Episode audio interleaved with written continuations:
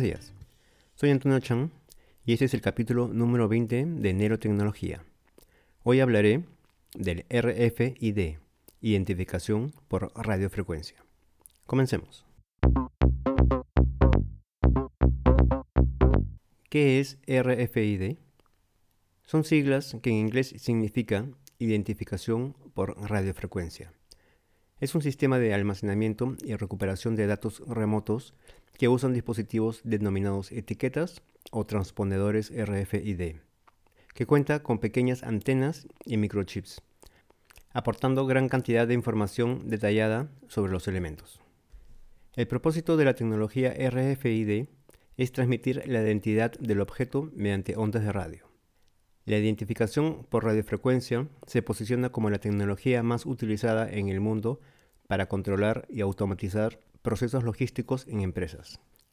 El uso de esta tecnología permite tener localizado cualquier producto dentro de la cadena de suministro. Las etiquetas o tag tienen gran aplicación, ya que se podrá conocer el tiempo que estuvo almacenado y en qué lugar. De esta manera, se puede lograr importantes optimizaciones en el manejo de los productos en las cadenas de abastecimiento. Los sistemas de identificación por radiofrecuencia están transformando los procesos logísticos alrededor del mundo. ¿Cuándo fue creada? La tecnología que se usa en los RFID existe desde 1920. Se desarrolló en el MIT. Una tecnología similar, el transpondedor IFF, fue inventada por los británicos en 1939 y fue utilizada por los aliados en la Segunda Guerra Mundial para identificar sus aviones. ¿Para qué sirve y cómo funciona? La tecnología RFID permite identificar y transmitir la información de un objeto a través de ondas de radiofrecuencia. Para hacerlo, se necesita una etiqueta RFID, la cual permite almacenar, transmitir e identificar estos datos.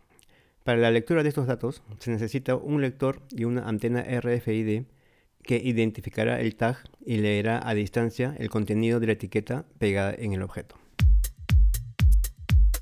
Tag o transpondedor. Es un tipo de dispositivo que se usa en telecomunicaciones y su nombre es la fusión de dos palabras, transmisor y respondedor. Se usa en la aeronáutica. Todos los aviones tienen que tener un transpondedor para el control del tráfico aéreo.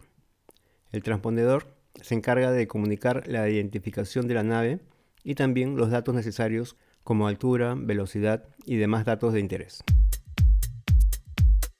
NFC o RFID.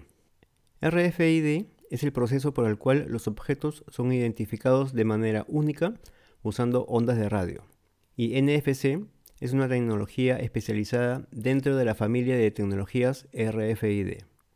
NFC es una rama de la tecnología de alta frecuencia de RFID y fue diseñado para otorgar un intercambio seguro de datos y es capaz de funcionar como lector y también como una etiqueta. Esta característica permite a los dispositivos NFC comunicarse punto a punto, pero a una distancia no mayor de 4 centímetros. Usos y aplicaciones. La tecnología RFID se usa bastante en la logística, donde el seguimiento de cada uno de los productos que entra, sale y los que son devueltos debe estar bien documentado.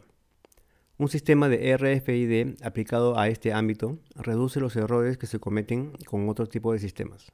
Esta tecnología se usa bastante en bibliotecas para tener un control tanto de los productos que tienen en los anaqueles de los productos que llevan los usuarios y saber si los han devuelto. El RFID en tiendas tiene múltiples usos.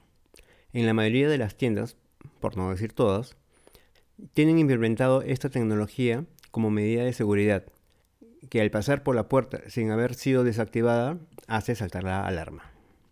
También lo usan para llevar el control de inventario.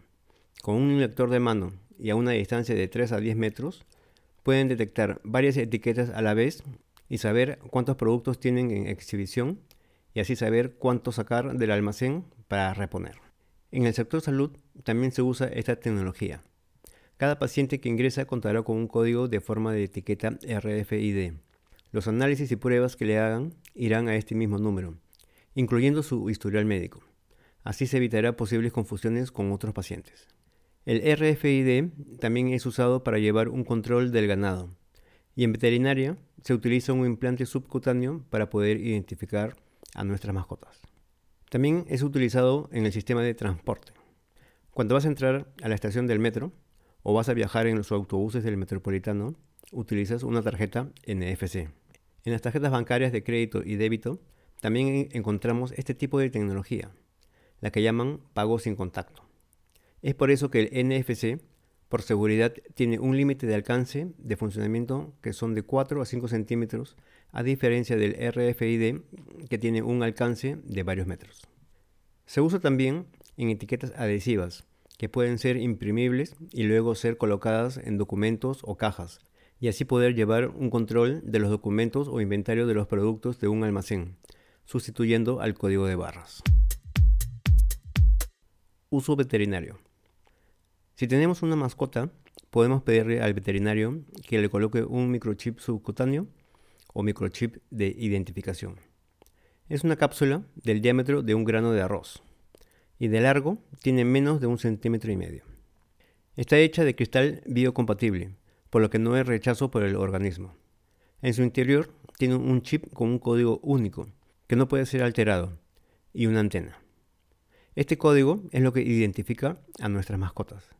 Si te mudas de ciudad o país, no necesitas cambiar el implante, solo tienes que ir al veterinario para que actualice los datos en el sistema de registro.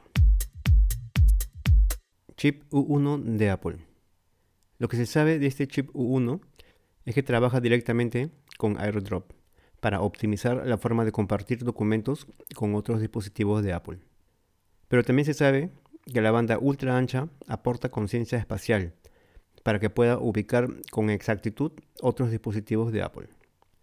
Es una tecnología de radio de corto alcance, capaz de medir con precisión la distancia entre dos dispositivos que cuenten con el chip U1.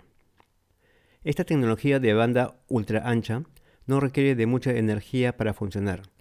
Trabaja de forma similar que el Bluetooth de baja energía. Lo que se sabe de este chip es que se podrá saber con mayor exactitud la ubicación de tu iPhone, inclusive bajo techo. Este chip estará usando tecnología RFID. ¿Será el chip U1 un transpondedor? ¿Qué más puede hacer este chip? Espero que Apple dé más información sobre este chip y así poder responder a estas preguntas. Apple Tag o AirTag. Hay más preguntas que respuestas. Según rumores, pueden haber dos modelos de AirTag de tamaños distintos. ¿Tendría un chip U1? Yo creo que sí. ¿Qué autonomía tendrán? ¿Llevará una pila extraíble o una batería interna? En el caso de que lleve una batería interna, ¿cómo se cargará? ¿Por puerto Lightning? ¿USB tipo C? ¿O por carga inalámbrica magnética? Será otro motivo más para venderte el MagSafe, más el adaptador de corriente con puerto USB-C. ¿El AirTag será impermeable? ¿Qué certificación tendrá? ¿Cómo se enlazará el AirTag con el iPhone? con solo acercar el tag al iPhone o mediante el lector NFC que viene en el iPhone.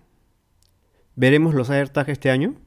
¿Los presentarán junto a las nuevas Mac con Apple Silicon en noviembre? Esperemos que sí. Si te interesan los temas donde hablo de los productos de Apple, pues te recomiendo los siguientes capítulos. Capítulo 10. Apple Silicon. Las nuevas Mac vendrán con procesador ARM. Capítulo 12. iPad mini más mouse y teclado inalámbrico. Aquí doy mis opiniones al usar esta combinación. Capítulo 15. Apple Watch y iPad. Aquí hablo del evento de Apple del 15 de septiembre, donde presentaron el iPad de octava generación, el iPad Air de cuarta generación, el Apple Watch Series 6 y el Apple Watch SE. Capítulo 17. Apple Fitness Plus. Aquí hablo del nuevo servicio de clases de ejercicios de Apple. Capítulo 19 iPhone 12 con MagSafe y HomePod Mini. Aquí hablo del evento de Apple del 13 de octubre, donde presentaron el iPhone 12, 12 mini, 12 Pro y 12 Pro Max. Y también el nuevo sistema de carga inalámbrica magnética MagSafe y el HomePod Mini. Eso es todo por hoy. Si te gustó este podcast, ayuda a otros a encontrarlo calificándolo en la aplicación de tu podcast favorito.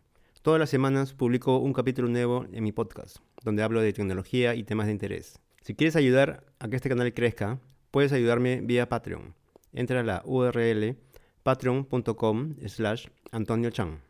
Puedes escucharme en Apple Podcasts, Spotify, Anchor, Google Podcasts, iBox, Overcast. Visita mi blog nelotecnología.blogspot.com. También me pueden encontrar en Twitter como arroba nelotecnología.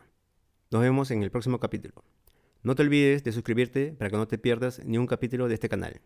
Soy Antonio Chan y gracias por escuchar Nelotecnología. Chao.